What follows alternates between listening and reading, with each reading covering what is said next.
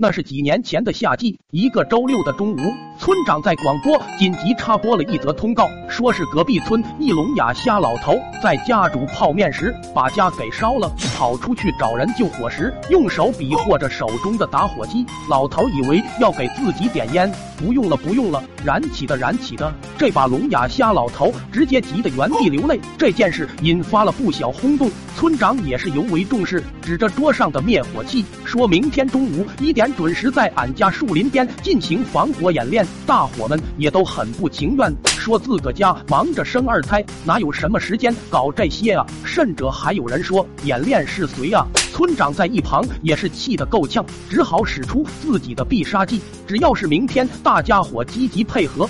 晚上都上俺家吃羊肉汤，大伙也是盛情难却，纷纷点头同意。村长还把老爹拉到一旁，说回家的时候查阅一下防火知识，争取明天有个美好的结局。老爹也讲，放心吧，俺再蠢也不会拿火烧自家房子，希望你明白。隔天一大早，村长订的油桶也到了。村长还特意准备了些火把，老爹也忙着过来帮忙。每个火把都在油桶里面沾了一下，然后老爹就把火把放去了村长吩咐的位置，就回家吃饭了。午饭过后，大伙也都纷纷到场。村长就吩咐大伙一人拿一个火把，依次排好队，马上准备开始演练。老爹拿着火机，依次给大伙点燃；村长拿着灭火器，就跟头个人讲着如何使用，先这样，再那样。头个人直接就给喷成了白面人，给旁边老头都给吓傻了。明说自家媳妇二胎马上生了得走了，另一老头由于是个盲人，还以为是有事真走了，把火把伸了出来，说：“来吧，待会顺便让我使使这玩意怎么用。”当时由于三伏的天，外面是真的热，加上不隔热的帽子，老爹确实也有些遭不住了，就提议去林子里面进行。林子毕竟是村长的毕生心血啊，这特么还能燃？起来不成？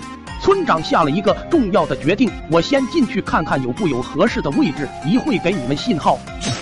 在大家闲聊之时，也都等着村长的信号。此时，一股微风吹过，风里夹杂着一些木香。老爹占据了一个制高点，一看，大伙也都紧跟其后。一看才知道是村长所在的林子。我估计村长把林子给点燃了。众人也都没搭理老爹，只是用看瘟神的眼神盯着老爹。老爹也有些发懵。这这这，大伙可都看见了，这事可跟我没关系啊。晚上安排大伙吃火锅。